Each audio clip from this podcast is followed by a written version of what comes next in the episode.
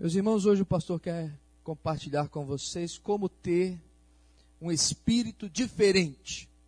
Como ter um espírito diferente.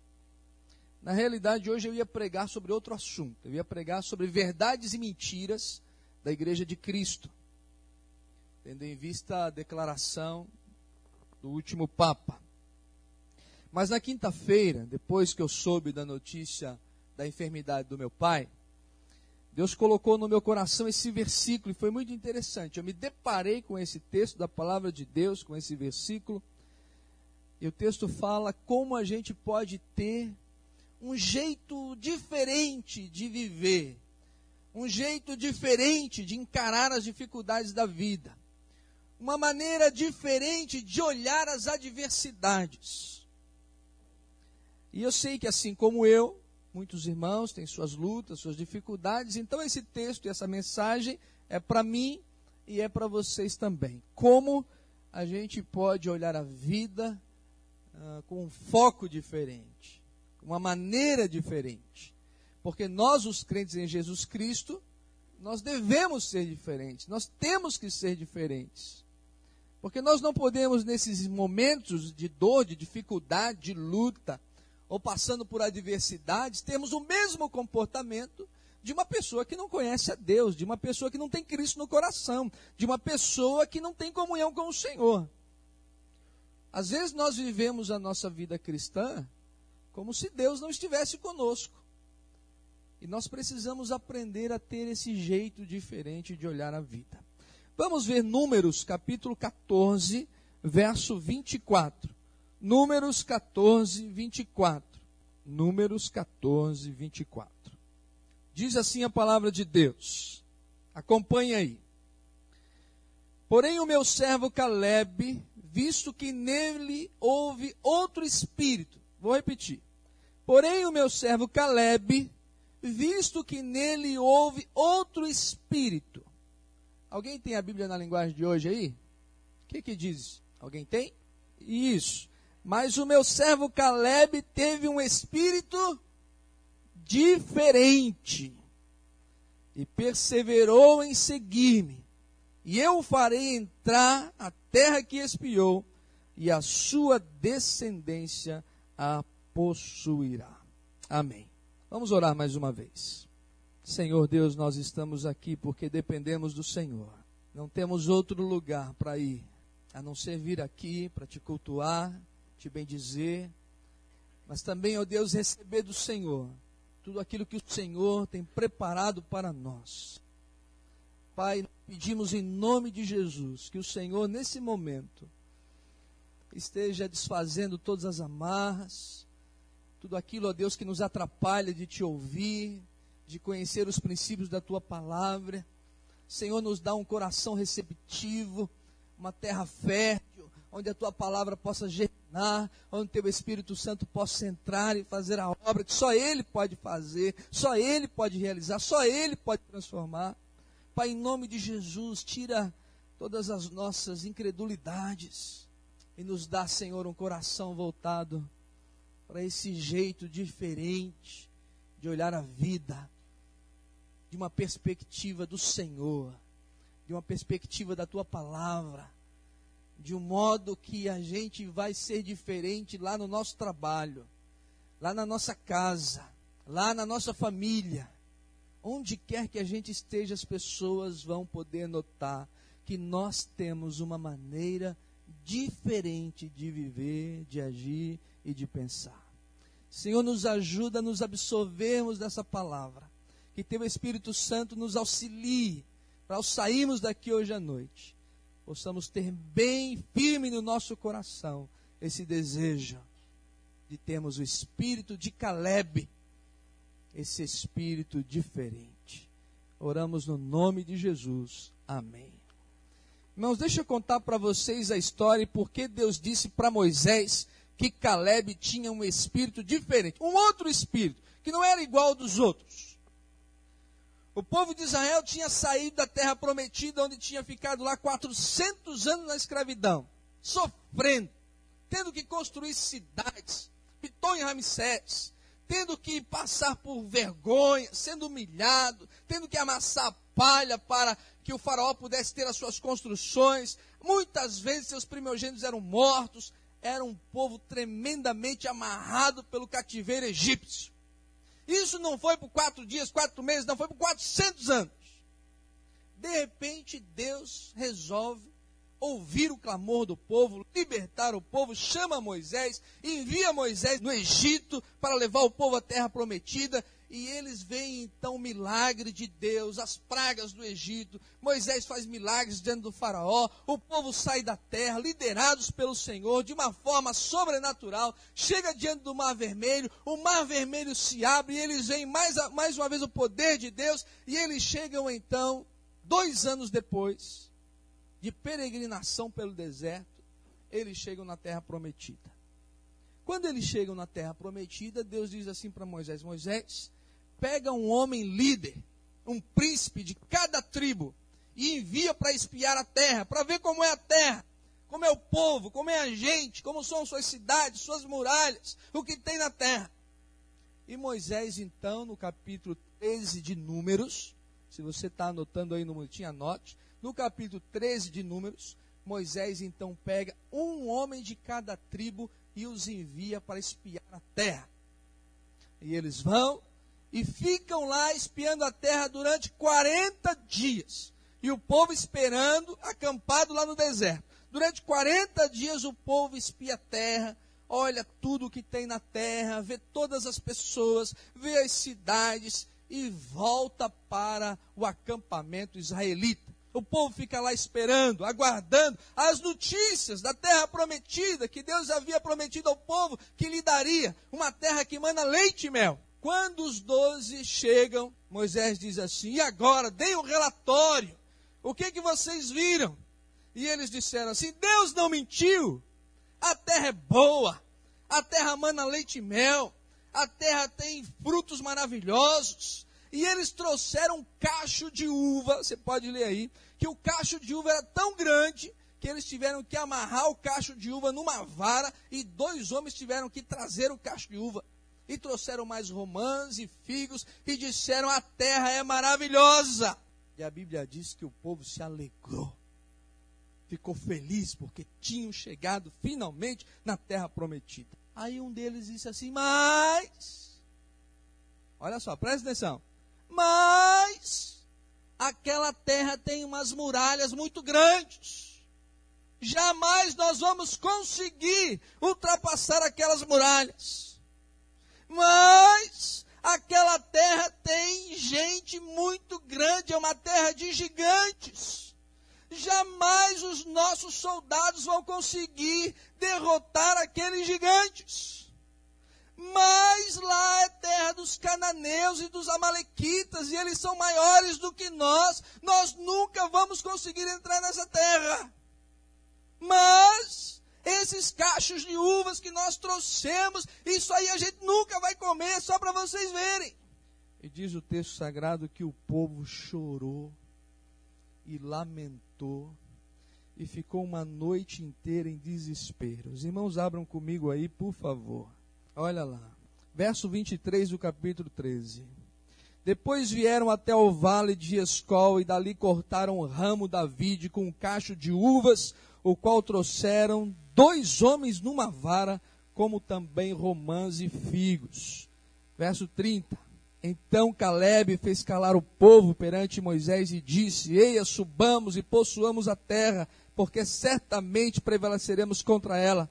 Porém, os homens que com ele tinham subido disseram: Não poderemos subir contra aquele povo, porque é mais forte do que nós. E diante dos filhos de Israel infamaram a terra que haviam espiado, dizendo: A terra pelo meio do qual passamos a espiar é terra que devora os seus moradores, e todo o povo que vimos nela são homens de grande estatura, e também vimos ali gigantes, os filhos de Anak são descendentes de gigantes, e éramos aos nossos próprios olhos como gafanhotos, e assim também o éramos aos seus olhos. E levantou-se, pois, toda a congregação e gritou em voz alta, e o povo chorou aquela noite, e todos os filhos de Israel murmuraram contra Moisés e contra Arão, e toda a congregação lhes disse: Tomara tivéssemos morrido na terra do Egito, ou mesmo nesse deserto. Verso 4: E diziam uns aos outros: Levantemos um capitão e voltemos para o Egito. Olha só o que, que deu esse negócio.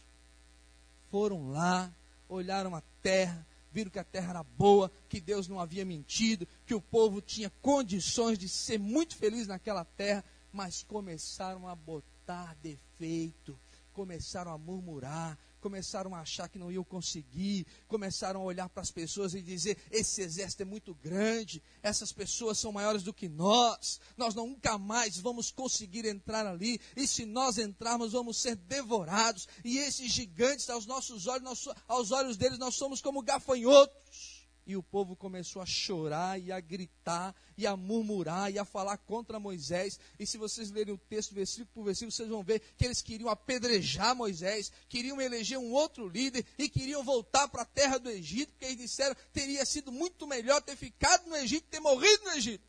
Aí, meus irmãos, aparece um tal de Caleb, que tinha ido lá espiar a terra. E esse Caleb levantou a voz e falou o seguinte, capítulo 14, verso 6.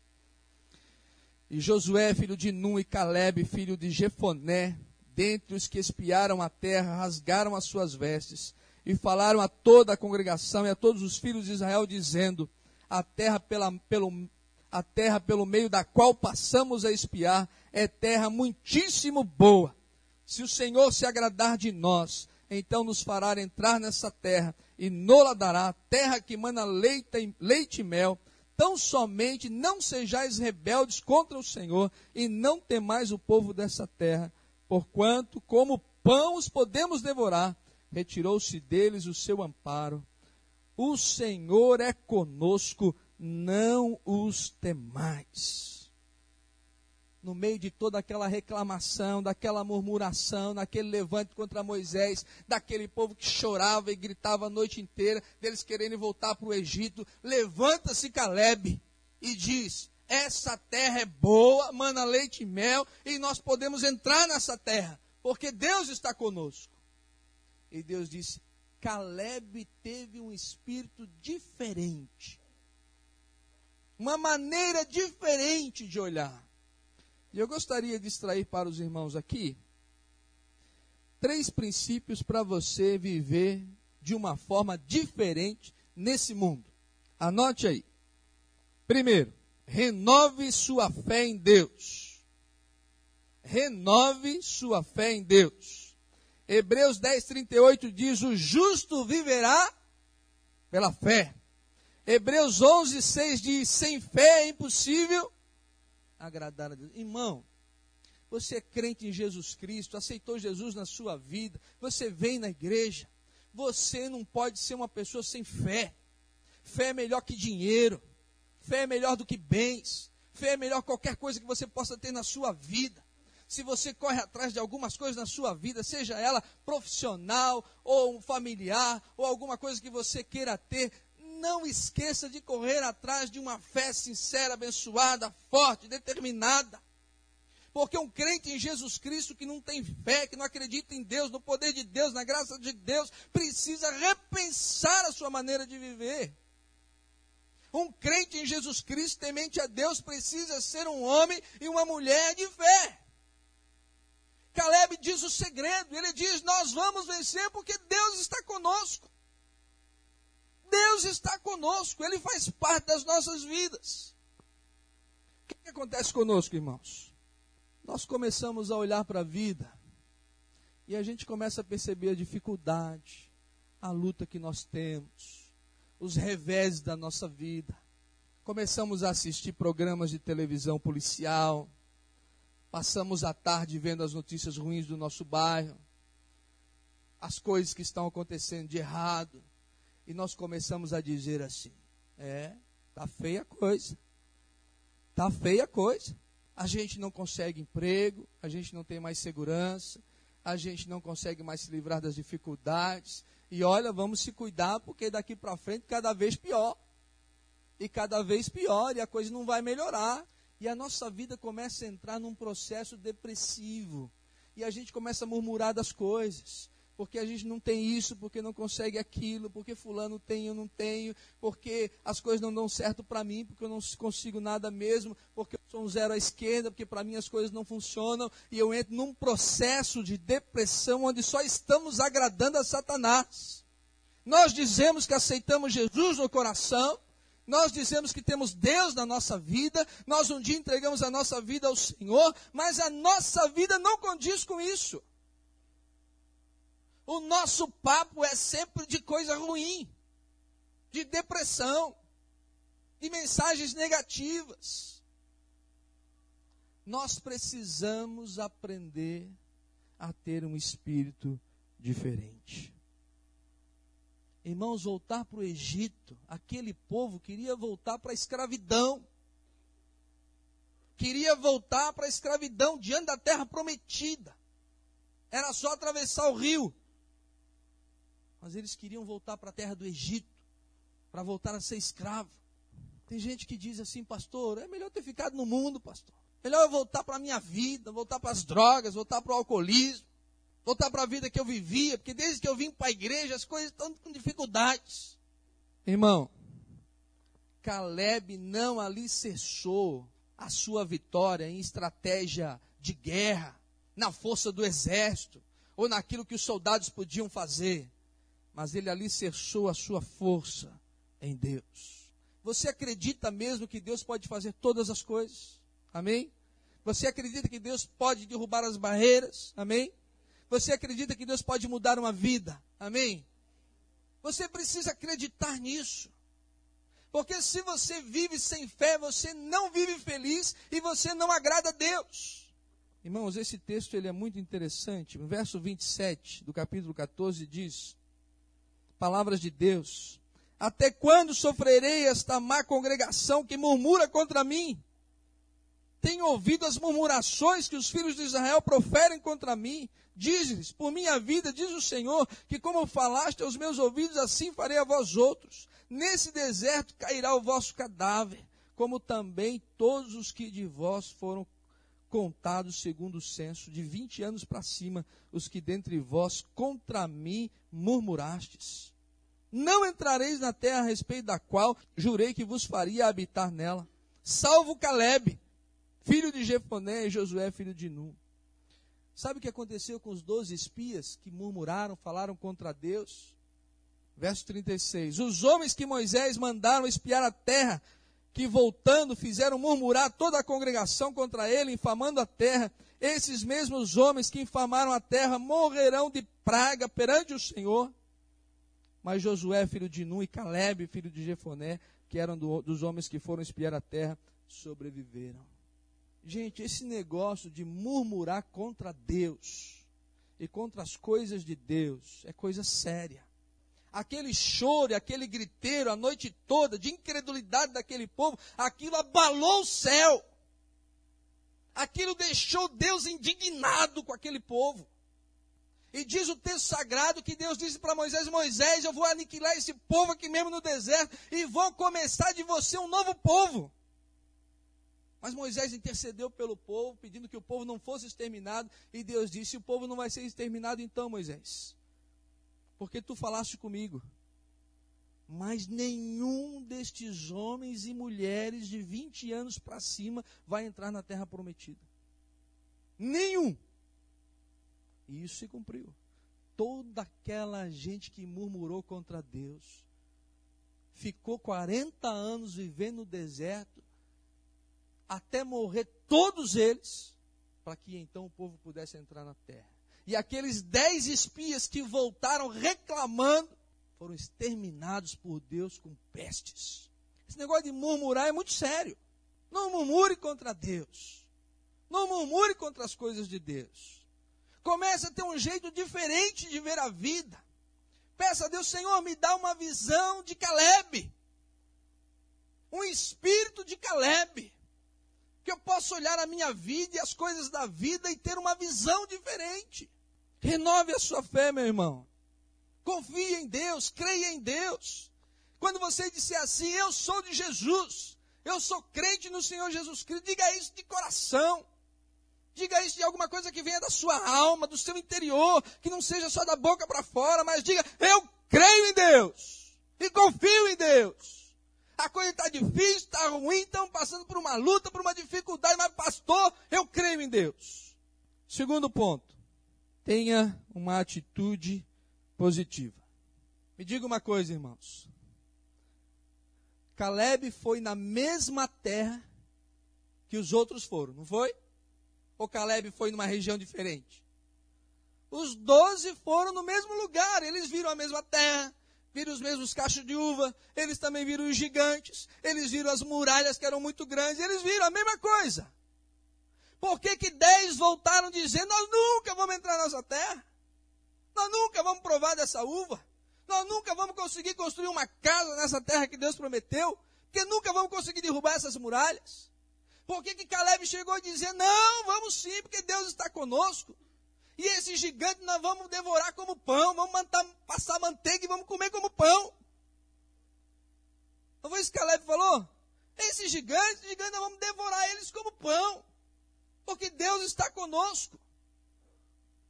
Por que, que a gente vai no mesmo lugar, vive a mesma vida, e um age de um jeito, tu age de outro jeito? Vendo as mesmas coisas. Uma vez eu ouvi uma história que uma grande fábrica de sapatos mandou dois vendedores para a África. E os dois chegaram no mesmo lugar, no mesmo avião. Começaram a andar naquela região da África e lá todo mundo andando descalço, andando na terra, correndo de um lado para o outro, as crianças, as mulheres, os homens. Ninguém usava sapato naquele lugar os dois mandaram dois telegramas. Um disse assim: Mande uma passagem de volta para mim urgente, porque aqui eu vou morrer de fome. Ninguém aqui na África usa sapato, todo mundo anda descalço. E o outro chegou no mesmo lugar, viu a mesma pessoa, mandou um telegrama assim: Me mande um grande carregamento de sapato, porque eu vou ficar rico nesse lugar. Aqui todo mundo precisa de sapato. A mesma coisa. O mesmo lugar, as mesmas pessoas.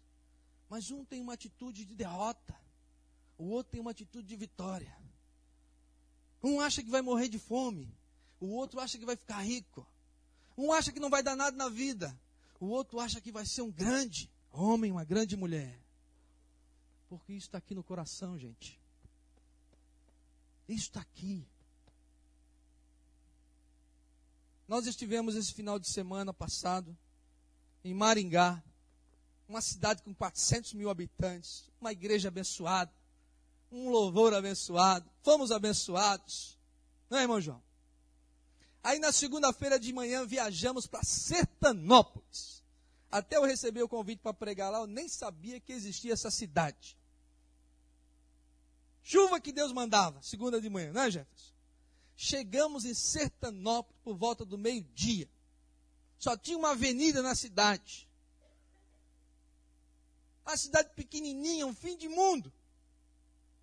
Aí eu, querendo ser um bom pastor, os dois que foram comigo, disse assim para eles: Nós temos que trabalhar aqui do mesmo jeito que nós trabalhamos lá. Não importa que a cidade é pequena. Não importa que a igreja é pequena. Vamos pregar o mesmo ímpeto vocês vão trabalhar com o mesmo ímpeto, não foi isso? Vão abençoar o povo do mesmo jeito. Porque o pastor Jonas já foi em igreja grande, já foi em igreja pequena, já foi em cidade grande, já foi em cidade pequena. De repente veio um menino buscar a gente, levou a gente para lá. Mostrou onde a gente ia dormir, dormimos no chão lá, em cima de um colchão. Aí fomos conversar com o pastor, pastor Antônio. E conversa vai, conversa vem. Ele disse aqui nós temos 15 mil habitantes. Do tamanho de Biguaçu, mais ou menos. Talvez menor. E eu perguntei para ele assim, pastor, e quantos membros tem a igreja? Agora nós estamos passando de 500 membros. Olhamos um para o outro assim. E o pastor assim, vamos lá conhecer a igreja. Aí botou nós dentro de uma Brasília. O João dirigiu a Brasília. Uma Brasília. Fomos de Brasília. Chegamos lá, irmãos, um templo para mil pessoas. Um templo para mil pessoas. O pastor está lá há 25 anos. Deus tem abençoado aquele homem, contou experiências incríveis para a gente. Ele disse que durante 14 anos do pastorado dele, 14 anos, ele pastoreou uma igreja de 20 membros. Chegou um dia, ele disse: Deus, eu não aguento mais esse lugar, não aguento mais essa igreja, não aguento mais o que o Senhor faz nesse lugar. Se o Senhor me quer aqui, o Senhor me muda e muda essa igreja. Aí Deus falou para ele assim: Então você tem que me buscar mais. E disse, Pastor Jonas, eu antes eu desligava a televisão meia hora antes do culto e ia para a igreja. Agora não, agora eu vou duas horas antes e fico lá orando. Me levanto seis horas da manhã e oro. E aí, pastor, começou a ver uma coisa incrível aqui nessa cidade. A igreja começou a crescer e crescer. E endemoniados começaram a aparecer. E gente começou a ser transformada. E o poder de Deus está naquele lugar, irmãos. Eles viram. Quer ver só? O que, que aconteceu na hora do apelo, Jefferson? Irmãos, eu terminei de pregar, fiz um apelo. Fechei os meus olhos, me ajoelhei e fiz um apelo. Quando eu abri o olho, praticamente todo mundo estava lá na frente, ajoelhado, orando e clamando. Foi ou não foi? Foi ou não foi? Quando eu abri o olho assim para pedir para chamar o pastor para vir orar, eu fiquei impressionado. E ele disse quantas vezes eu ia no retiro de pastores e dizia: ah, Sertanópolis não vai para frente. Sertanópolis não tem jeito, não. Aquela igreja lá vai ser pequenininha o tempo todo. O errado estava lá em Sertanópolis? O errado estava aqui no coração dele. Ele mesmo era pastor e não acreditava naquilo que Deus podia fazer naquele lugar. Quando ele abriu o coração e Deus mudou a vida dele, Deus mudou aquela igreja e está mudando aquela cidade. E Deus pode fazer isso na sua vida se você tiver uma atitude diferente. Porque se você não tiver uma atitude positiva, e você levantar da cama de manhã e ficar, ó vida, ó dia, ó azar, você realmente não vai ser nada nessa vida nem espiritualmente, nem profissionalmente, nada. Agora, se você levantar de manhã, lavar o seu rosto, se olhar no espelho e dizer, servo do Senhor, primeiro lugar, servo do Senhor que está ali no espelho. Primeira coisa que você precisa lembrar, filho de Deus, ou não é? Você olha no espelho, quem está lá? Um servo do Senhor, um filho de Deus, uma pessoa abençoada, salva por Jesus Cristo. Diz, Senhor, me abençoa no dia de hoje. Abençoa minha casa, Senhor. Abençoa minha família. Abençoa meu trabalho, Senhor. Senhor, que hoje eu possa ter um dia vitorioso. E as dificuldades que eu tiver nesse dia, Senhor, eu sei que o Senhor vai estar comigo. Porque se você não pensar assim, meus irmãos, a coisa nunca vai mudar na sua vida. Tenha um espírito diferente. Venha fazer a corrente da quarta-feira da vitória. Eu já coloquei diante de Deus o motivo pelo qual eu vou orar e jejuar todas as quartas-feiras do mês de agosto todas as quartas-feiras. Faça isso. Busque a Deus. Você vai me achar e vai me buscar quando você me buscar de todo o seu coração. Não é com uma oraçãozinha antes do almoço, uma oraçãozinha de dormir, não. É você dedicar um tempo para orar. Se você trabalha num lugar onde tem mais dois que são crentes, ore com eles. Busque ao Senhor, clame ao Senhor. E Deus vai fazer coisas incríveis na vida dessa igreja e na sua vida e na sua vida. Ponto 3. Seja um semeador de esperança. Não só para você, não só para a sua vida, mas para outras pessoas. A Bíblia diz que Caleb fez calar o povo inteiro. Verso 30 do capítulo 13. Então Caleb fez calar o povo perante Moisés e disse: Eia, subamos e possuamos a terra, porque certamente prevaleceremos contra ela. Caleb foi um semeador de esperança no meio daquele povo. Irmãos, o diabo anda semeando um espírito de derrota no nosso meio, que a gente não vai para frente, que a gente não consegue, que a gente não vai conseguir as coisas. O diabo quer infernizar a nossa vida, quer dizer que você vai ficar desse jeito, que não tem como melhorar semeia no meio do povo um espírito de vitória, de bênção, de graça. Mesmo naqueles momentos mais difíceis. Quando eu soube da notícia do meu pai aqui na quarta-feira, eu já fui lá na casa dele, já li Isaías 41, 10 e 13 com ele, já li o Salmo 62 com ele, nós oramos com ele. Ele disse, pai, agora vamos passar por mais essa. O Senhor já teve tantas vitórias na sua vida, vai ter mais essa em nome de Jesus. Nós precisamos ter um espírito diferente, uma maneira diferente de olhar as coisas que aparecem diante de nós. Semeie a esperança, fale de esperança, ajude os outros. Ajude as outras pessoas a conhecerem Deus, a se sentirem felizes na presença de Deus. Elogie. Elogie. Tem muita gente se sentindo achatada, achando que tudo está perdido. Que essa situação, pastor, não tem mais jeito. Que isso já foi para o buraco. A vaca já foi para o brejo. Isso é palavra de quem é incrédulo. Porque quem é crente confia em Deus, e no poder de Deus, e na graça de Deus. E não sabe se vai ser hoje, se vai ser amanhã, mas Deus vai fazer a sua obra. Deus vai realizar o milagre que você está esperando. A gente canta aqui na equipe do louvor que Deus vai fazer um milagre. Mas a gente, no fundo, no fundo, não confia. Não acredita. Busca Deus. Já entra em casa abençoando a vida da casa, dos filhos, das pessoas. Já chega lá no seu trabalho amanhã de manhã e diz, ô oh, empresa abençoada. Aí se o colega aí trabalha, ih, rapaz, você soube aí, sexta-feira, o negócio aí andou mal. Mas diga, eu creio em Deus e no poder de Deus. Deus está acima de todas as coisas. É Ele que controla o universo. Ele é que é o dono do, do dinheiro, da prata. Ele que está acima de todo pecado. É Ele que subjugou Satanás na cruz. Mas você tem que ser o primeiro a colocar isso no seu coração, na sua vida. E não aceitar a derrota que Satanás impõe sobre você. Você precisa, onde for, semear paz, semear esperança. Uma das frases que eu mais uso em tudo que eu faço é: Deus te abençoe. Deus te dê a paz. Quando eu termino uma cartinha, uma mensagem no curto, eu coloco: fique na paz. Semeia a esperança. Deseja a paz, como Jesus ensinou, que a gente desejasse a paz sobre a vida das outras pessoas. Porque senão, meus irmãos, a gente vai se unir num espírito de timidez, de uma coisa que não anda, não caminha. Diz que tinha um homem querendo pular da ponte. Um homem desesperado, dizendo que iria se jogar da ponte. E um guarda viu. Correu lá. Se grudou naquele homem e começou a conversar com ele. Cinco minutos depois, os dois pularam da ponte. O cara que ia pular convenceu o guarda que o melhor era pular. Tem crente assim. Tem crente assim, o irmão está desesperado, está em luta, está em dificuldade, aí junta com outro irmão, ei, irmão, eu também já tive negócio desse, irmão, olha, quase morri. E a irmã está contando, está com dificuldade com o filho, ei, irmão, não tem jeito, não, meu filho ó, também já está, já foi.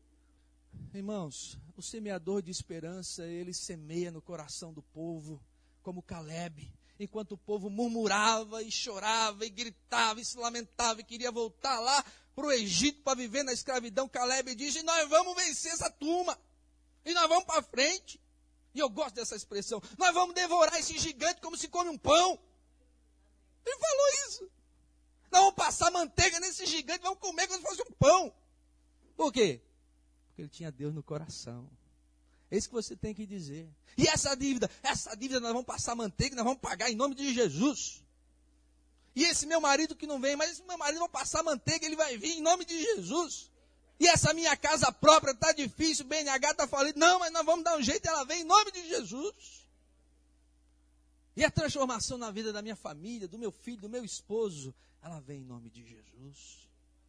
Porque você tem um espírito diferente. É um espírito de Caleb.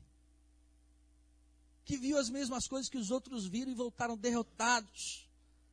Mas ele disse: Não,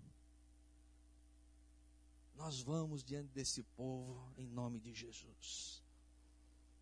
Você precisa ter esse espírito diferente, senão o diabo vai te enlatar, vai te aprisionar. E você não vai sair disso, vai ficar na mesmice o tempo inteiro. Sua vida espiritual não vai mudar, as coisas não vão caminhar. Você vai ficar sempre na derrota, porque isso não está nas coisas, não está no seu coração. E você vai ver tudo aquilo que Deus pode fazer na sua vida, porque você crê no poder de Deus. Para concluir, meus irmãos, tem uma expressão que eu gosto bastante aí. Diz assim a palavra de Deus: Se o Senhor se agradar de nós, capítulo 14, verso 8. Irmão, presta atenção. O Senhor está olhando para você. Viu? Viu? O Senhor está olhando para você. E Ele está vendo a sua fé. Está olhando como você pensa, como você ora, como você crê nas coisas. Como você é motivado, como você tem esperança. Como você faz as doações. O Senhor está olhando para você. E deixa eu falar uma coisa para você. Se o Senhor se agradar de você, a bênção vem. A bênção vem. É isso que Caleb está dizendo. Se o Senhor se agradar de nós, nós vamos entrar nessa terra. O que, que aconteceu com Caleb? Passou 40 anos, o povo entrou na terra, liderados por, por Josué. E ele herdou uma grande porção de terra, porque ele acreditou no poder de Deus. Se o Senhor se agradar, a bênção vem. Nós estamos estudando na quarta-feira sobre o livro de Atos a igreja primitiva tinha uma maneira de receber a unção de Deus. Era oração, jejum, não é, Marta? Comunhão com Deus, espera pela ação do Senhor e Deus vinha e agia. Você precisa ter esse espírito diferente, o espírito de Caleb. Vamos ficar de pé para a gente orar, irmãos? Quero orar por você, pela sua vida.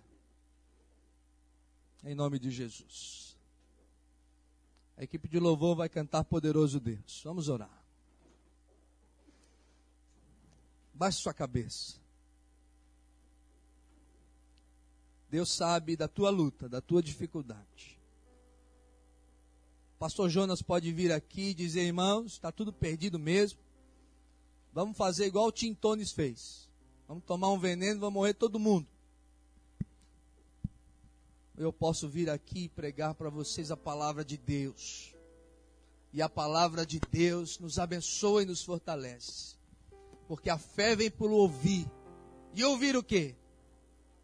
Ouvir murmurações, gente que tem espírito de, de, de espia derrotado, não.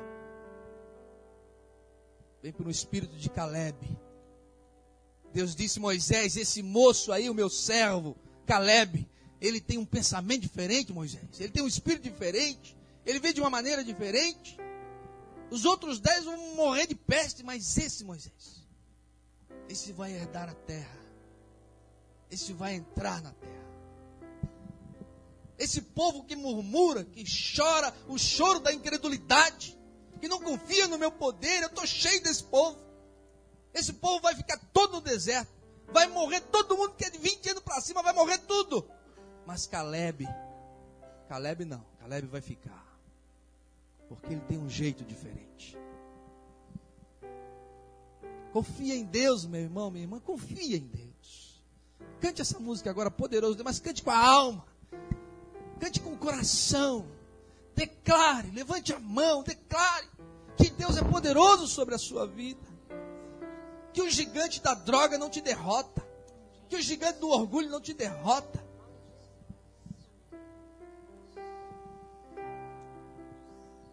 Qualquer pessoa pode ter esse espírito diferente.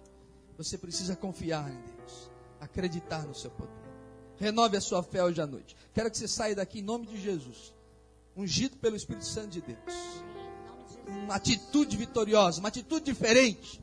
O dia está de chuva, mas você vai sair e falar: Ô oh, chuva abençoada! Ô oh, friozinho gostoso para mim dormir embaixo da coberta! Ô oh, glória a Deus!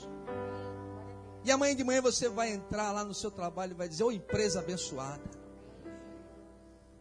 Você vai olhar para os seus filhos e vai dizer: Não importa o problema, mas o diabo não tem domínio sobre a vida dos meus filhos. Eles serão para a honra e para a glória do Senhor. Podemos ter diversidade, dificuldades, mas em nome de Jesus nós vamos passar manteiga e vamos em frente. Vamos cantar, poderoso Deus.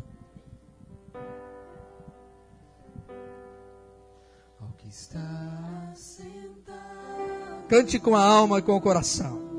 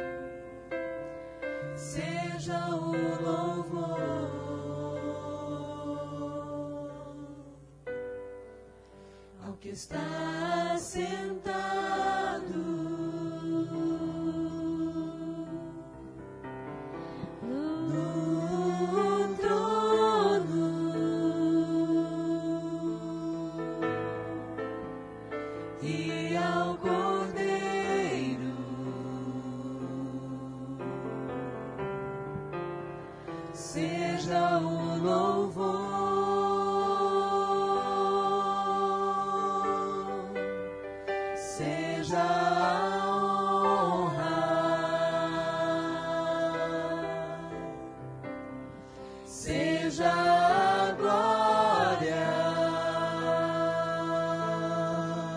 Adore a Deus. Seja o domínio, Adore o Deus que habita o seu coração, que é mais poderoso que qualquer outra coisa. Que a sua fé nesse Deus é o maior bem que você tem. Adore esse Deus. seja a honra, Reconheça-o na sua vida, em nome de Jesus. seja a glória, seja o domínio pelos séculos dos séculos. Declare o poder de Deus sobre a sua vida, sobre a adversidade, sobre a luta, a dificuldade. Diga o quanto Deus é poderoso na sua vida. Declare, ministre ao Senhor agora. Receba a unção do Espírito Santo de Deus. O jeito de Caleb, a maneira dele agir, pensamento diferente.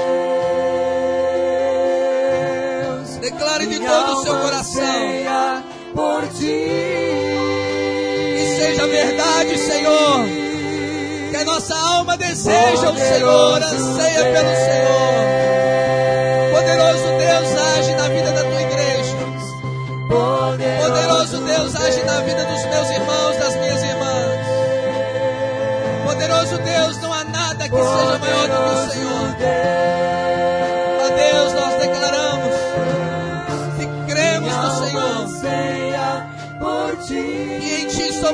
Que vencedores. Que o Senhor está conosco nas lutas e nas dificuldades. Pai bendito, nós declaramos que nós confiamos em Ti, dependemos de Ti e que não há nada maior do que o Senhor na nossa vida. e que as nossas lutas e dificuldades, os gigantes que aparecem diante da gente, seja o louvor.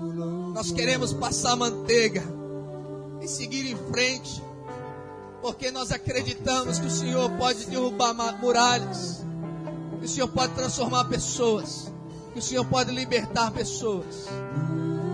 Nós cremos no poder da igreja de Jesus.